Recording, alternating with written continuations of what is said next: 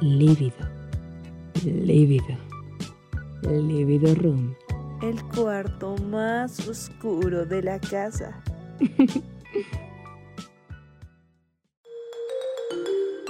Llegas a tiempo porque esto es Libido Room, el cuarto más oscuro de la casa. Orgullosamente Verde, porque estamos transmitiendo para la Facultad de Ciencias Políticas y Sociales de la Universidad Autónoma del Estado de México. Esto es Híbrido Radio, la nueva generación de voces. Me acompañan en este gran programa Natalia Álvarez. Bienvenida, Nat. Hola, Gio. Y también Fernando, mejor conocido como Taco. Ramírez. Hola, hola, buenas noches. Y hoy tenemos una gran invitada. Ella es Violeta Ruiz, quien es enfermera y nos hablará sobre el tema de hoy, que es cáncer de mama. Sabemos que es un tema delicado y por ello Violeta Ruiz nos ayudará a conocer todo al respecto para desmitificarlo y también conocer, bueno, hacer conciencia, ya que octubre es el mes de conciencia para, el, para, la lucha del cáncer de mama. Yo soy Gio Álvarez y espero que nos acompañen a lo largo de este programa. Nos pongan en la cajita de comentarios sus dudas, eh, también algún saludo que quieran, etcétera, etcétera. Y que sigan a Híbrido Radio en nuestras redes sociales, ya que tenemos Facebook e Instagram. Pueden seguirnos como arroba híbrido radio MX. Ya comenzamos con esto que es Libido Room. Hoy hablamos sobre el cáncer de mama. Ya regresamos.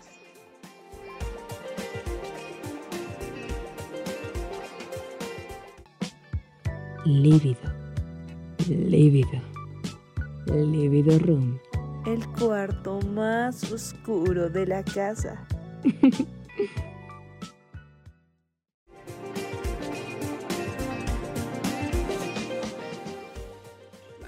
regresamos a esto que es Libido Room, transmitiendo desde Híbrido Radio. Y pues a continuación le voy a ceder la palabra a nuestra invitada especial, Violeta, que pues nos hará alguna serie de preguntas para entender más cuál es la situación y la importancia de esta enfermedad. Adelante, Violeta. Hola, buenas tardes, noches. Eh, bueno, antes de comenzar, quisiera saber qué tanto eh, saben ustedes acerca del cáncer de mama. ¿Qué es lo que saben? Así, no hay respuestas erróneas, solamente qué es lo que saben ustedes.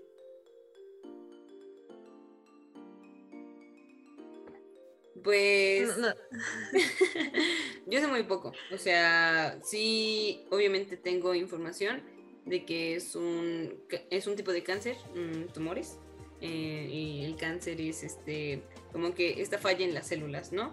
Y mayormente lo padecen las mujeres y bueno, básicamente las circunstancias fatales es cuando te llegan a cortar un seno porque no se detecta a en una fase temprana. Eso es lo que yo sé, que es un cáncer que se centra en nuestros senos de mujeres. ¿Tú qué sabes, Taco? ¿Tú qué sabes, Nat? A ver, Nat, Nat. Ah, este, pues igual el cáncer es una enfermedad que pues, pues, bueno, los primeros signos llegan a ser como anomalías en los senos. Como bien mencionaba yo, a veces los podemos encontrar como bolitas o tumores internos o incluso, por ejemplo, venas muy marcadas podrían ser algún signo de este cáncer. Y pues dependiendo de, la etapa en la que se detecte, pues existen dos tipos de cáncer. Eh, no estoy muy segura desde qué edad puedes eh, llegar a ser pues víctima de esta enfermedad. Eh, en mi imaginario pues está que, no sé, yo creo que arriba de los 20, ¿no? pero pues no lo sé. Y pues que es una enfermedad pues muy riesgosa, ¿no? Como cualquier tipo de cáncer.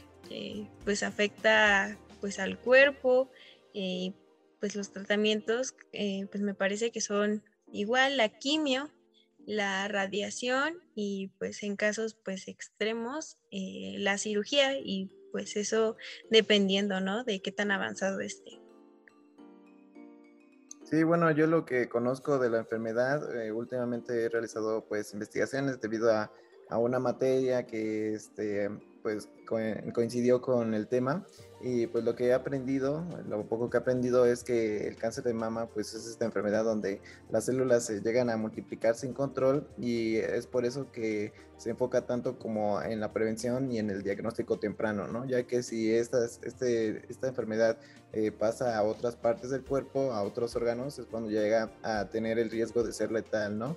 Y de que pues además de que existen diferentes tipos, no solamente afecta a las mujeres, sino que también hay un mínimo porcentaje que puede llegar a, afectar a los hombres, ¿no? También, eh, inclusive, pues, este, de hecho, pues, ahorita vamos a hablar acerca de, la prevención, de los diferentes diagnósticos y, de que a partir de, los 20 años, pues ya se recomiendan los chequeos y, y, de que, pues, a partir de cierta edad ya se, ya se recomienda hacer mastografías cada cierto tiempo, ¿no?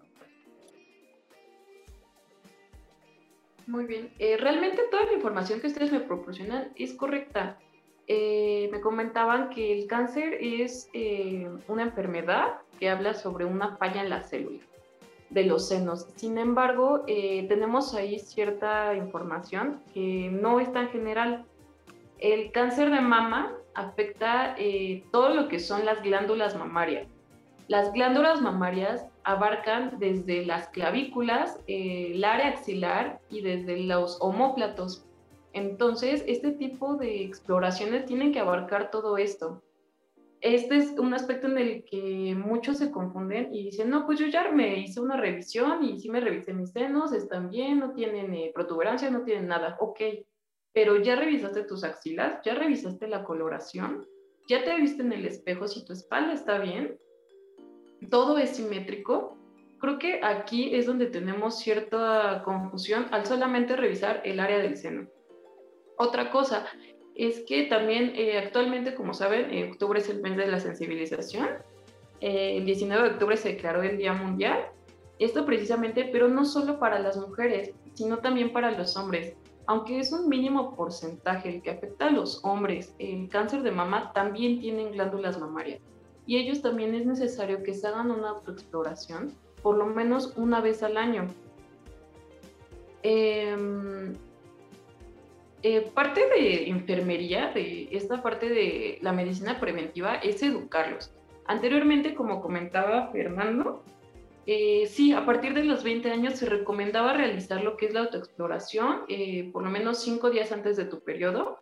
Esto en un momento les explico por qué el periodo tiene eh, perdón, afecta lo que es la autoexploración. Sin embargo, actualmente en México las cifras han aumentado. Eh, según la Secretaría de Salud, eh, tenemos hasta 6.000 muertes por cáncer de mama a nivel nacional. ¿Esto por qué? Porque nos vamos con la idea de que a, los 20, a partir de los 20 nos tenemos que revisar. Sí, pero ¿qué pasa? ya tenemos embarazos a temprana edad donde las eh, glándulas mamarias empiezan a desarrollarse más rápidamente. ¿Por qué? Porque existe la lactancia materna, existe eh, la manipulación en exceso de los senos y en este aspecto es donde ya a partir de que tú tienes una edad fértil, ya es necesario que como mujer ya te hagas una autoexploración por lo menos una vez al mes. Eh, les comentaba que la autoexploración se tiene que realizar por lo menos cinco días antes de que inicie tu periodo.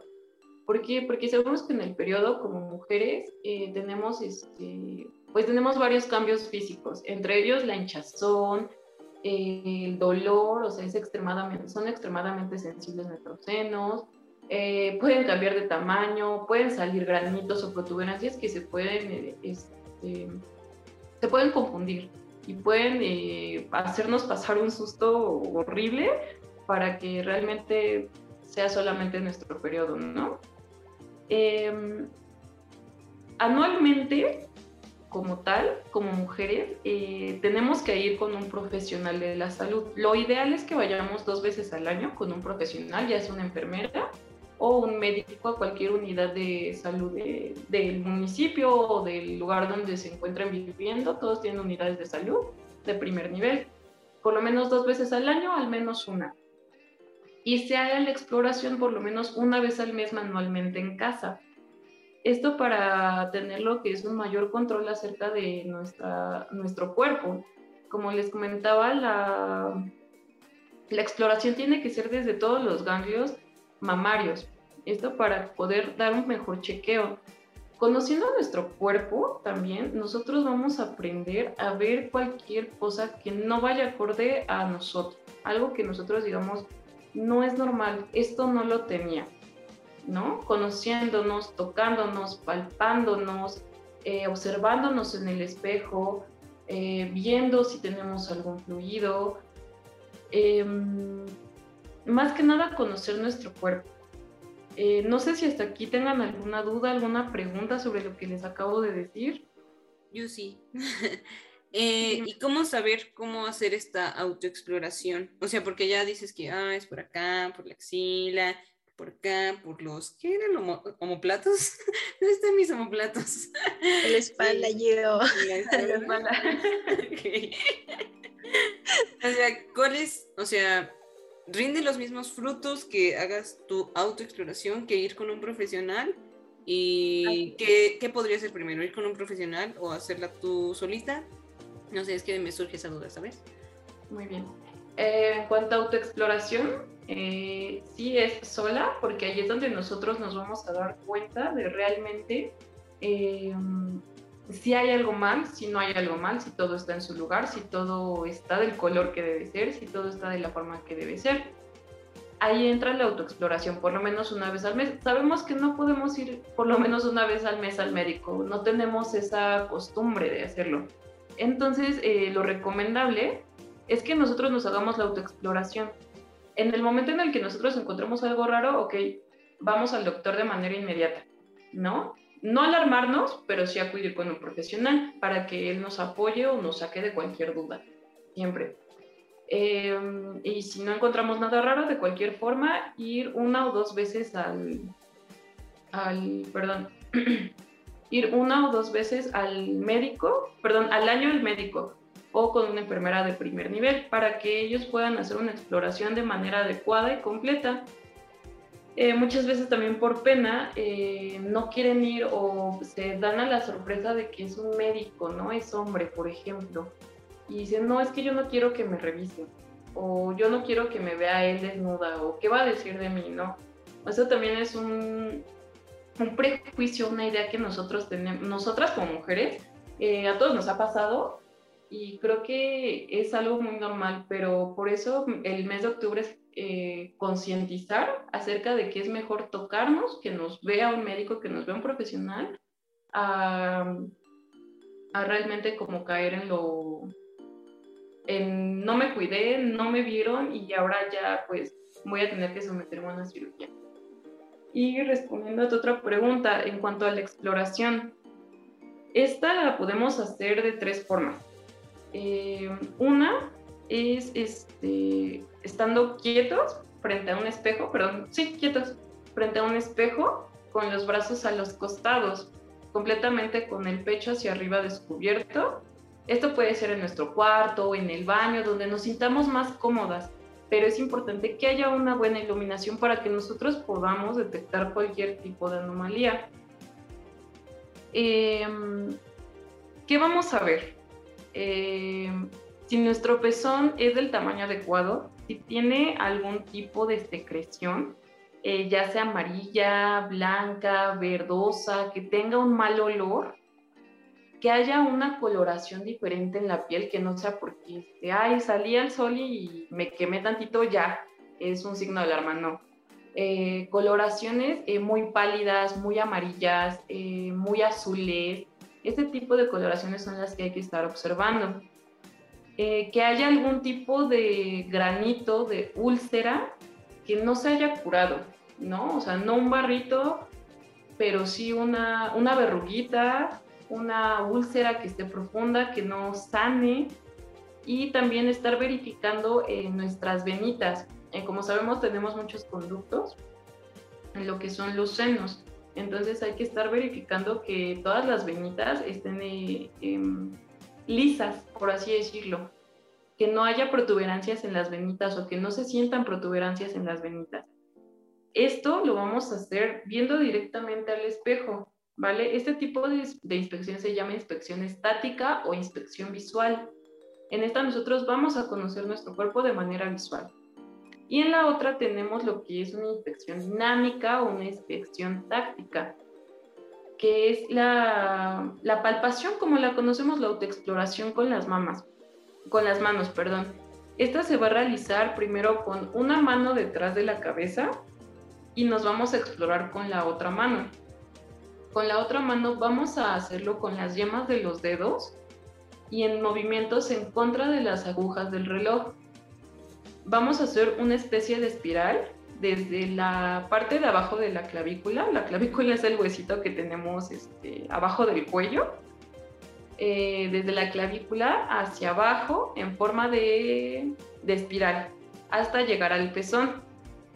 Aquí que vamos a detectar, vamos a detectar que no haya protuberancias, dolor o hipersensibilidad, que sea muy sensible o que haya eh, alguna coloración extraña o que salga algún fluido al momento de nosotros realizar esa palpación.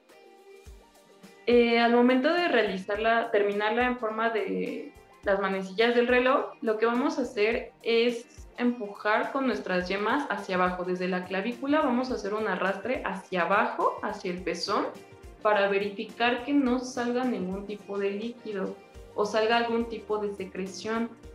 Si llegase a salir algún tipo de secreción, vamos a ir por un papelito blanco, una servilleta, papel de baño y vamos a, a ponerla sobre el pezoncito, la vamos a sacar, la vamos a inspeccionar, vamos a ver si hay olor, si hay un color, eh, si es diferente, si la habíamos tenido antes, si no la habíamos tenido antes.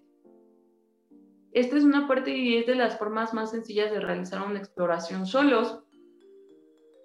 Em, la otra es que también vamos a agarrar nuestro pezón eh, con el dedo índice y medio, como si fuera tijerilla, en el que vamos a presionar el pezón, como si nos estuviéramos pellizcando nosotros mismos, pero con, con cariño, con amor. También para verificar que no haya secreciones o que presente eh, bolitas nuestro pezón. Otra cosa que también es importante es conocer nuestros pezones. ¿Por qué? Porque hay pezones que son invertidos, es decir, que son hacia adentro, y pezones que son este, evertidos, que son los pezones eh, que conocemos normalmente, que son con eh, la bolita hacia afuera. Los pezones invertidos hay que tener especial cuidado, porque en estos es más difícil detectar si hay alguna bolita o alguna secreción hay que tomarnos siempre nuestro tiempo para revisarnos, para tocarnos, para conocernos y siempre verificar que no haya ningún tipo de, eh, de anomalía. Em, creo que hasta el momento eh, esta es la información acerca de la autoexploración. Eh, no sé si tengan alguna otra duda. Ah, yo tengo otra duda. hace rato mencionaste que, pues, ¿cómo se dice? Eh, pues la gente antes creía que pues no sé, teníamos que empezar a hacer las autoexploraciones o empezar a revisar a partir de los 20, ¿no? Pero como bien mencionas, pues este, las glándulas mamarias en los últimos años se desarrollan más rápido, hay una tasa creciente de embarazo adolescente, entonces pues yo supongo que hay niñas de 14 años que pueden ya tener las glándulas mamarias desarrolladas. Entonces, ¿a qué edad es recomendable empezarse a autoexplorar? Ok. La autoexploración es importante realizarla a partir de que nosotros comenzamos con nuestro primer periodo, como mujeres. Como hombres, a partir de los 20 años está perfecto, ya que ellos no se someten a tanta carga hormonal, a tantas hormonas eh, por el periodo o así. Eh, como mujeres sí es a partir del primer periodo, una vez al mes autoexplorarnos, observarnos. ¿Por qué te digo esto? Porque también es importante, como les comentaba hace un momento, eh, conocernos. Entre más nos toquemos, más nos conocemos. Y si de chiquitas nos empezamos a conocer, eh, esto no nos va a tomar de sorpresa a los 25, 27 años. Es muy importante conocernos para poder autoexplorarnos y siempre es importante acudir a un médico o a un profesional sanitario en caso de que encontremos alguna anomalía. Y nosotras, por ejemplo, también eh, como mamás, darles la confianza a nuestras hijas de que nos cuenten sus cosas. También eso es una parte muy importante porque a veces las, las mujeres nos callamos las cosas por pena y no debe de ser pena pedir ayuda ni pedir alguna valoración porque es nuestra salud y es nuestra vida la que está en juego. Muchas gracias, gracias Violeta. Eh, ¿Les parece si vamos a un pequeño corte para posteriormente hablar sobre cómo detectar, cómo tratar y cómo llevar este eh, lo que es el cáncer de mama? Eh, ya volvemos.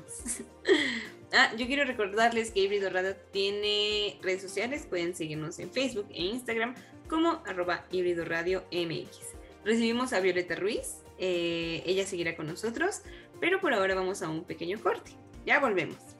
Esto es Libido Room, el cuarto más oscuro de la casa.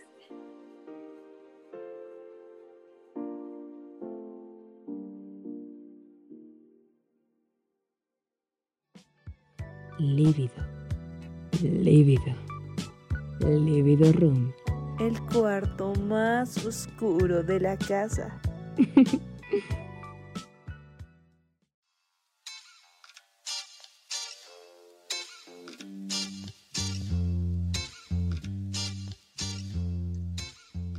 regresamos de ese pequeño acorde comercial en esto Libido Room. Y pues seguimos con este tema tan importante que es el cáncer de mama. Y bueno, a continuación, eh, pues yo le voy a preguntar a Violeta, después de esto que ya vimos, sobre cómo autoexplorarnos, de la importancia de acudir por lo menos dos veces al año con un profesional en caso de que en una de estas visitas o en una de estas autoexploraciones notáramos algo raro y fuéramos inmediatamente con nuestro médico, ¿cuál es el siguiente paso para detectar si es una falsa alarma o si realmente es cáncer de mama?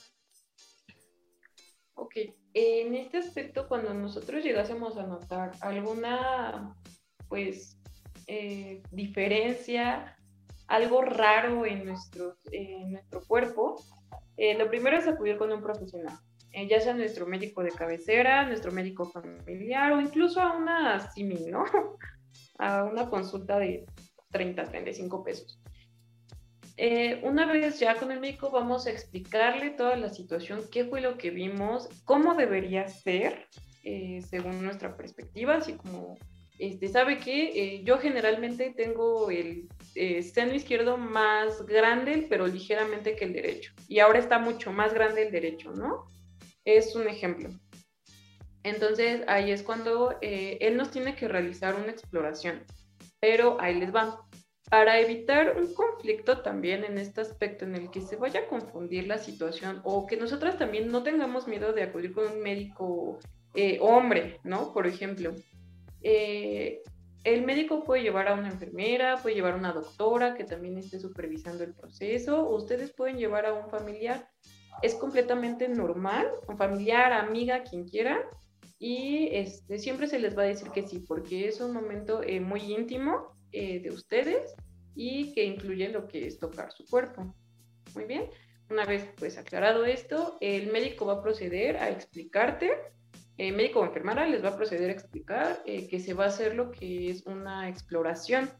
Eh, este va a hacer la exploración desde la espalda, desde los homóplatos, como les comentaba, hacia la parte de enfrente, es decir, espalda, clavículas, axila, seno, debajo del seno e incluso llegando a las costillas de arriba, en las que rodean lo que es nuestro, nuestro seno.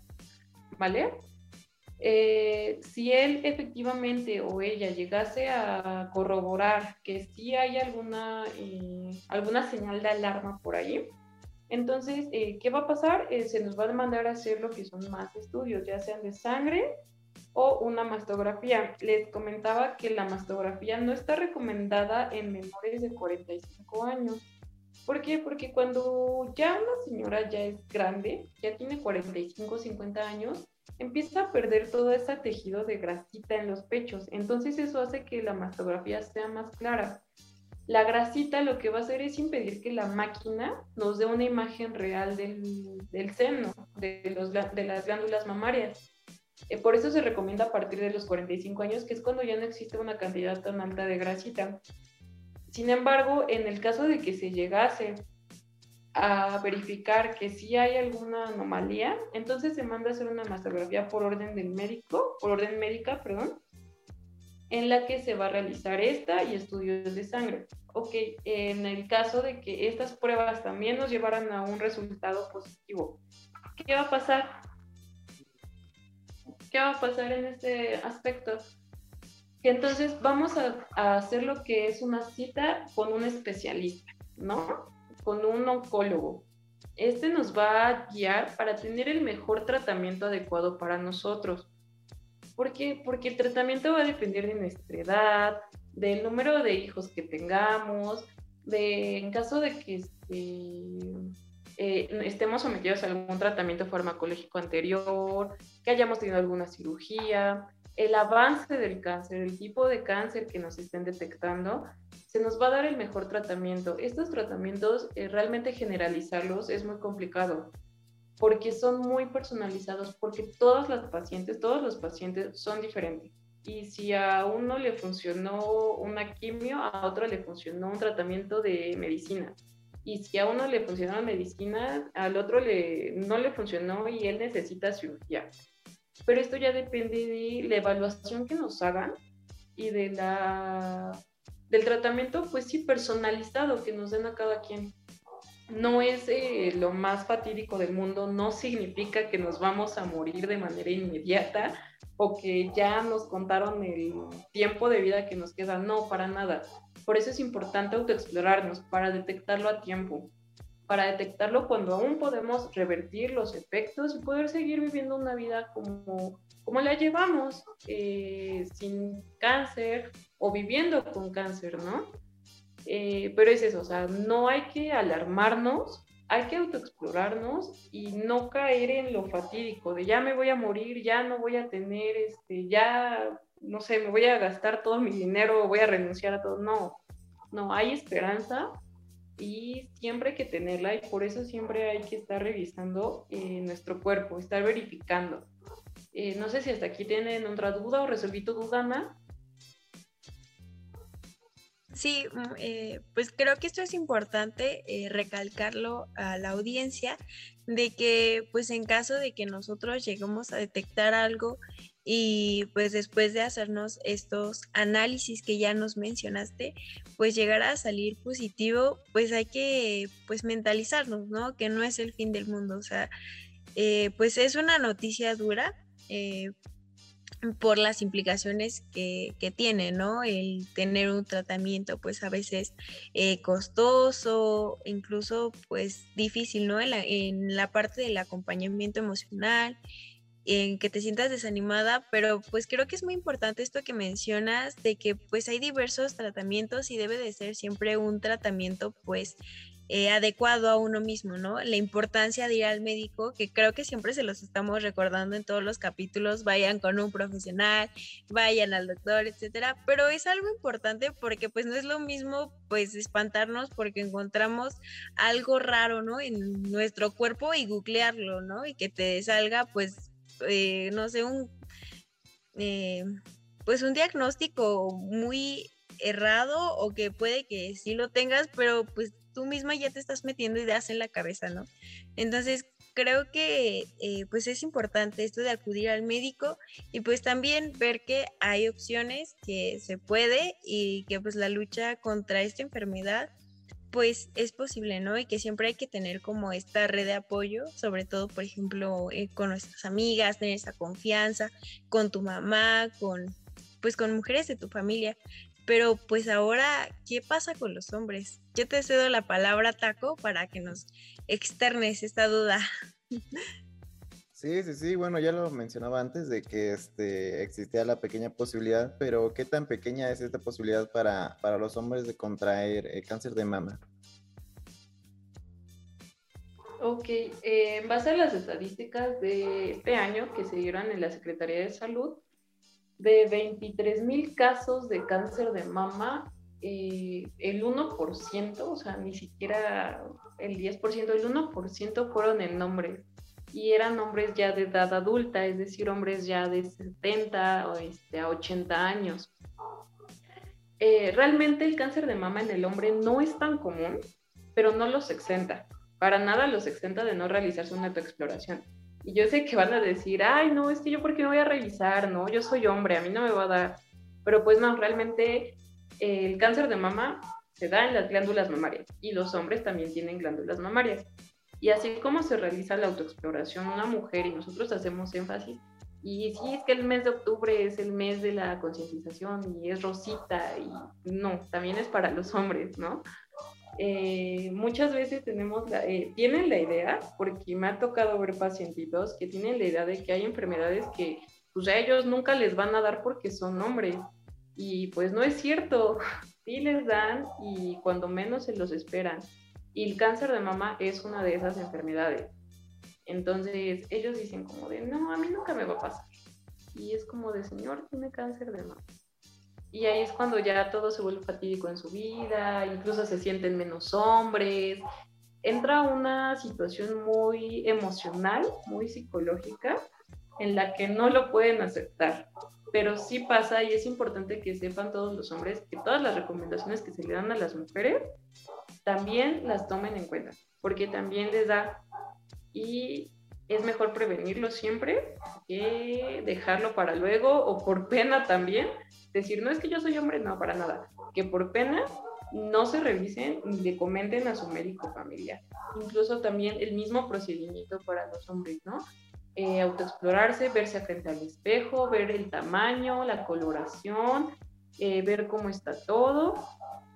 Y en el primer signo de alarma, pues claro, acudir con su médico familiar, alguien que los oriente para decirles qué está pasando y también que les brinde más información y los eh, tranquilice un poco también. Espero que mis palabras les sirvan para, para tranquilizarlos en este aspecto cuando de no es fatídico, no significa que los haga menos hombre o que por eso ya son una persona diferente, ¿no? No, para nada, es algo completamente normal, es salud y sí nos pasa, nos pasa a todos, todos en general.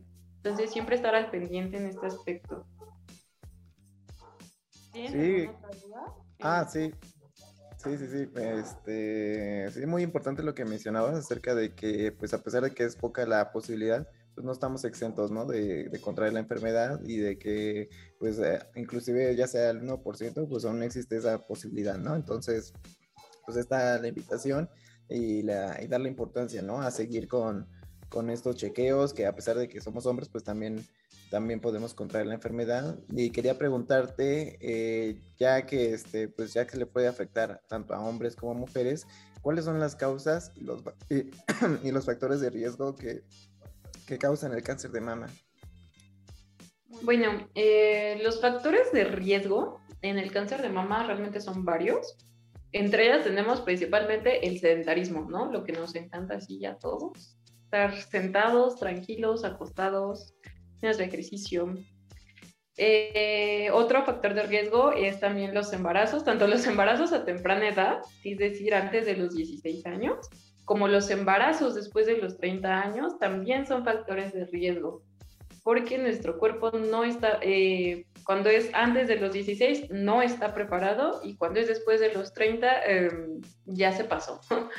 ya es más probable que puedas tener un cáncer de mama. No súper seguro, pero sí es más probable. Em, antecedentes, eh, cáncer de mama en familiares directos, eh, mamá o abuelita o hermanas, ¿vale? Ah, o tías, perdón. Eh, este es un antecedente, la verdad es que este es de los más importantes a considerar y también ser más conscientes en este aspecto al hacernos nuestra autoexploración. Obesidad, eh, sí, obesidad y sobrepeso eh, también son factores de riesgo, ya que se está yendo más contenido adiposo a nuestros senos, es decir, más grasita a nuestros senos. Y nosotros decimos, oh, wow, sí, se me ven súper grandes, se me ven súper bien, pero pues es grasita que está obstruyendo nuestro, nuestras glándulas, ¿no? No, están no está dejando que funcione como deben. Em, no dar lactancia materna. Esto va para las mamis que pues acaban de ser mamá eh, tienen a sus bebitos. Ah, recuerden que la lactancia materna es a libre demanda, es decir, si tu bebé quiere este, mamar pecho hasta los 5 años, hasta los 5 años le damos. Pero ¿qué pasa cuando la mami no da, eh, no amamanta y dice, no, yo le voy a dar pura fórmula? O este, no me sale leche, no le voy a dar. No, pues no. Esto también es un factor de riesgo, ¿por qué? Porque así como la grasita tapa nuestro, nuestras glándulas mamarias, la lechita que se va almacenando, o al no haber estimulación por la succión de nuestro bebé, eso también nos va a generar lo que es eh, la oclusión o que se taponen, se tapen literalmente nuestros conductos mamarios. ¿Y eso qué va a hacer? Va a, va a provocar que se quede ahí el contenido alimenticio de nuestro bebito, nuestra lechita, el calostro, y empieza a provocar lo que es la muerte del tejido alrededor. ¿vale? Este también es un factor de riesgo, esto es muy importante considerarlo. Eh, siempre amamanten a sus bebés cuando tengan hijos. Eh, tener más de 40 años. Esto va de la mano con la mastografía. La mastografía se debe de realizar dos veces al año a partir de los 40 años como prevención también, además de la autoexploración. No por hacerte la mastografía te dejas autoexplorar, no, va todo junto te autoexploras, te haces tu mastografía y vas con tu médico igual dos veces al año para ver que todo esté bien y todo esté en perfecto estado. El uso prolongado de hormonas. Em, actualmente, como les comentaba, ya los embarazos se dan a temprana edad. Actualmente ya es un poquito más em, como complicado eh, que una niña no sepa de métodos anticonceptivos. Entonces, ¿qué pasa cuando saben de métodos anticonceptivos? Dicen, ah, pues voy a tomar hormonas para no tener un embarazo, ¿no? Pues no. Es importante también acudir con nuestro ginecólogo para saber cuál es el método que más se va a adaptar a nosotros, no porque mi amiga me dijo que a ella le sirvieron las pastillas, este, por esto yo las voy a tomar también, ¿no? Porque mi amiga me dijo que a ella le sirvió el implante subdérmico o el DIU hormonal, me voy a... No, es importante individualizar también nuestra salud, así como en el tratamiento que les comentaba anteriormente. Eh, ¿Por qué? Porque las hormonas son una bomba que también nos pueden causar muchas cosas. Y tener menopausia después de los 52 años. Eh, todo tiene que ver con las hormonas. Si nosotros no llevamos un control adecuado en nuestras hormonas, en los métodos anticonceptivos que utilizamos, tenemos cuidado en, en las bombas de hormonas que nos metemos. Esto también, ojo aquí, con las pastillas anticonceptivas. Estas también son bombas hormonales, la de emergencia, perdón, no las anticonceptivas. Las pastillas de emergencia también son una bomba eh, de hormonas que también pueden provocar cáncer de mama. Es importante que recuerden que esta solo se debe de tomar una vez al año, como máximo dos con un periodo de seis meses entre cada una, así que cuídense en ese aspecto, no tomen más de dos al año. Y ah, les comentaba de la menopausia, ¿por qué? Porque al nosotros seguir cargando hormonas como mujeres, eh, nos va a provocar lo que es un síndrome, el síndrome posmenopáusico, donde dejamos de menstruar, pero esa bomba de hormonas ya se nos va a acumular se nos fue acumulando, se nos fue yendo a nuestros conductos de, los seno, de las glándulas mamarias y nos está provocando un déficit. Entonces, por esto también hay que, después de la menopausia, ser, eh, a partir de los 52, perdón, estarnos verificando un poquito más. El tabaquismo, el alcoholismo también son factores de riesgo. El tabaquismo de por sí nos provoca problemas a nivel pulmonar. Imagínense lo que va a hacer a nivel glandular. ¿No? Nos va a tapar también lo que son estos conductos y esto también nos puede llevar a lo que es un cáncer de mama. Y el alcoholismo lo que hace es bajar nuestra defensa.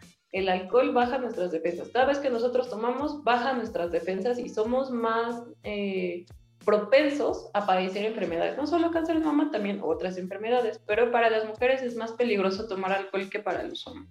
Aquí sí es biológico completamente. Estos son los principales factores de riesgo. No sé si les quedó alguna duda con ellos. Sí, digamos en los hombres, ¿sabes? Un mito que llegué a escuchar sobre el cáncer de mama era que el usar este desodorantes en, o no, antitranspirantes que te tapaba tus poros de las axilas y que por eso te podía llegar a dar cáncer de mama. Eso está, ay, está totalmente equivocado. ¿Es falso?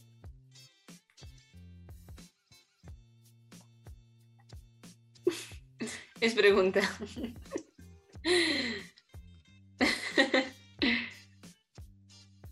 Perdón, no podía activar mi micrófono. no te preocupes. sí, fue un mito que fue realmente mito. Eh, fue muy famoso y creo que aún sigue circulando por varios lugares que el desodorante te puede causar cáncer de mama.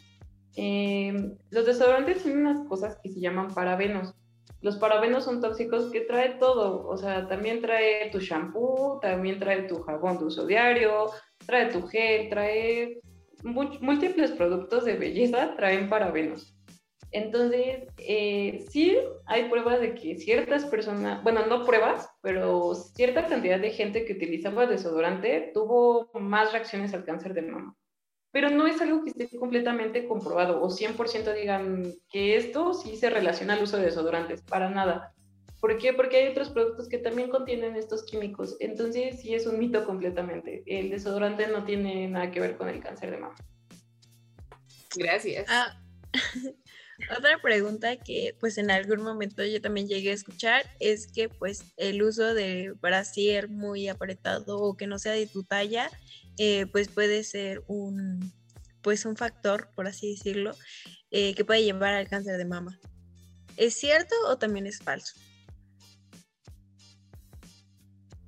Muy bien. El uso de brasier. El brasier ha causado mucho conflicto en el cáncer de mama, pero también es un mito. Eh, los factores de riesgo que se consideran pues son principalmente hormonales o relacionados a lo que es eh, los antecedentes familiares. Lo único que te va a provocar usar un bra demasiado ajustado es que te va a cortar la circulación y va a perder elasticidad y musculatura tu, tu seno, ¿no? Pero realmente no está relacionado con el cáncer. Ok, gracias. ¿Tú, Taco, algún mito que te sepas bueno, pues existía el de, el de que pues, no les afectaba a los hombres, pero ya, ya lo resolvimos, ya, ya desmitificamos eso y pues sí existe la posibilidad de que, de que algún hombre pueda contraer esta enfermedad. Entonces, pues también estén atentos, ojo chavos, ojo ahí, para que se chequen. Entonces ese sería, ese sería el mío. Pues Violeta, no nos queda más que agradecerte que nos ayudaras a conocer más sobre el cáncer de mama y así conciencia. Digo, eh, octubre es el mes de la conciencia sobre el cáncer de mama, pero no está de más que cada día, o sea, como tú nos comentas, que cada mes hagamos un chequeo y nos prevengamos porque claramente es una enfermedad que pues ha cobrado muchas vidas en México que sencillamente no es fácil de llevar, porque, bueno, ahorita tú nos, nos manejaste la información de una forma que pues no pudiera abrumarnos o sentirnos, sentirnos asustados hasta en, esta enfermedad, pero sí es, eh, bueno, algo que aprendimos hoy al menos es que, que hay que detectarlo a tiempo para que la lucha sea menos pesada, pero eso no quita que sea una lucha difícil y que las mujeres que han luchado contra el cáncer de mama no sean unas heroínas, unas guerreras, también los hombres que han luchado contra el cáncer de mama sean muy valientes porque son enfermedades reales y que, que cuestan mucho, no solo en el aspecto económico, sino también en el moral, en el psicológico, en el físico, porque muchas veces, bueno, al menos la conciencia o lo que yo he pensado, pues el hecho de perder un seno sí es algo pues muy fuerte, ¿no? A algunas mujeres es como de, ah, es que me siento incompleta, me siento menos mujer. Y hay quienes llegan a o tatuarse el pezón o a ponerse implantes de nuevo para volverse a sentir eh, enteras. Creo que también es importante hacer como que conciencia en eso, ¿no? No por menos boobies que tengas, eres menos mujer. O sea, eres una mujer grande, íntegra, valiente, sencillamente por las luchas que llevas diariamente y también en hombres, ¿no? También eres un hombre grande, hermoso y valiente por por todas estas luchas que llevas constantemente y que igual y no estás gritando diciendo, ah, salí victorioso todos los días, ¿no? Pero creo que cada día cuenta, incluso durante la enfermedad y después de la enfermedad. Y bueno, eh, qué mejor poder contar un después de la enfermedad, ¿no? Porque muchas veces es, pues no puedes contar un después y creo que hay que guardar respeto a todas esas personas que que padecieron la enfermedad y que no pudieron contar su historia y también a esas personas que sí pueden contarla y que salieron victoriosos. Eh, no sé chicos, ya me puse muy sentimental porque pues, pues sí, de eso se trata, ¿no?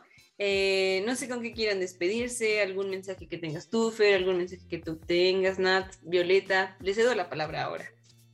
Ah, pues yo creo que algo que pues muchas veces no se habla del cáncer de mama es sobre estas cirugías. O sea, yo entiendo y pues obviamente el cirujano que llega a realizar estos procedimientos, pues su principal eh, propósito es eh, eliminar la mayor cantidad de, pues ahora sí, de glándula mamaria con cáncer pero pues a veces siento que pues no les importa mucho el aspecto estético, ¿no? De, las mujeres.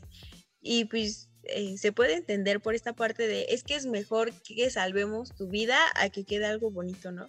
Pero muchas mujeres optan por no utilizar una prótesis o por no volverse a reconstruir los senos y pues muchas veces estas eh, cicatrices o pues estos recuerdos, por así decirlos, en los cuerpos de las mujeres, pues llegan a ser como muy grotescos, ¿no? Entonces, quizás sí se debería de hacer un poco más de sensibilidad hacia, pues, los cirujanos que llegan a hacer, pues, esta extirpación de cáncer, pues que aún así, pues, las mujeres, eh, pues, van a tener eh, todo el tiempo, ¿no? Eh, pues, esa cicatriz, y si lo pueden hacer de una manera que sea, pues, tanto efectiva como, pues, un poquito más, eh, bueno, no tal vez estética, pero sí tener una sensibilidad con el paciente, ¿no? Em, sí, bueno, a mí me gustaría concluir con que, pues sí, el contraer el cáncer de mama no simplemente afecta la salud de la, del paciente, ¿no? También puede afectar otros aspectos de su vida, como ya lo mencionaba Gio. Y, por ejemplo, desde el, el tratamiento como es este, la radioterapia, la, la quimioterapia, desde que te empieza a caer el cabello, pues ya es algo que puede ser este, complicado de, de, o sea, de sobrellevar, ¿no? Y sobre todo para una mujer que es como, como algo que marca su identidad, ¿no? Nunca, una mujer yo creo que nunca se, se imagina sin cabello, entonces es algo que, que, hay que aprender a respetar, a valorar cada que, cada que conozcamos a, a alguien que, que, pasa por estos procesos, pues es eh, ser eh, empáticos, ser respetuosos con la batalla de cada uno y también pues este, comprender que, que, es un proceso largo, que es un proceso arduo, pero que no es imposible, ¿no? Que muchas veces la, la batalla es ganable y sobre todo cuando se detecta a tiempo. Entonces pues hay que ser, hay que ser positivos en este aspecto. La, la verdad es que no es sencillo, pero es posible. Entonces este, pues hay, aquí la importancia de, de la detección temprana, del chequearse, del hacerse estudios para que para que se eviten todo tipo de, situaciones que, puedan comprometer la vida de la persona, ¿no? Y bueno, este, las conclusiones de nuestra querida invitada, por favor. Claro, muchas gracias. Muy bien, eh, sí, comentaba Nati, es muy importante esta situación emocional. Eh, yo les digo, si ustedes están pasando por este proceso, si tienen algún familiar que está pasando por este proceso, el apoyo emocional incondicional de la familia, de los seres queridos, de tu pareja, de tus hijos, de tus hermanos, de tus padres, es lo que los va a sacar adelante. Entonces, eh, vamos a concientizarnos también, no solamente nosotros para autoexplorarnos, para también apoyar de manera en la que nosotros podamos, en la que nuestro familiar o nuestro compañero, amigo, eh, la persona cercana que esté con nosotros que pase esta situación, se sienta fuerte, se sienta capaz y salga adelante, porque sí se puede. Y pues nada más cerrar con el lema de este año de la concientización, que es tócate para que no te toquen. ¿Vale? ¿Ya lo tienen? ¿Ya lo tienen anotado? Tócate para que no te toque. Pues muchísimas gracias, Violeta. Muchas gracias, Fer. Muchas gracias, Nat, por acompañarnos en un capítulo más de Libido Room. Eh, yo soy Gio Álvarez. Eh, muchas gracias a quienes siguen en el stream. Gracias por vernos tanto en Facebook, escucharnos en Spotify y también en YouTube. Eh, yo les recuerdo que Híbrido tiene redes sociales. Pueden seguirnos en Facebook e Instagram como arroba híbrido radio MX. Esperamos eh, este programa les haya gustado, hayan aprendido algo nuevo y que el siguiente programa eh, sea igual de mucho aprendizaje. yo soy Gio Álvarez de nuevo y esperamos que nos acompañen hasta la próxima. Adiós.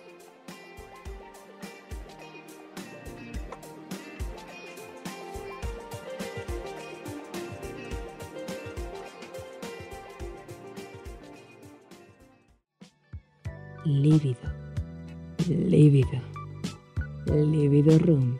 El cuarto más oscuro de la casa.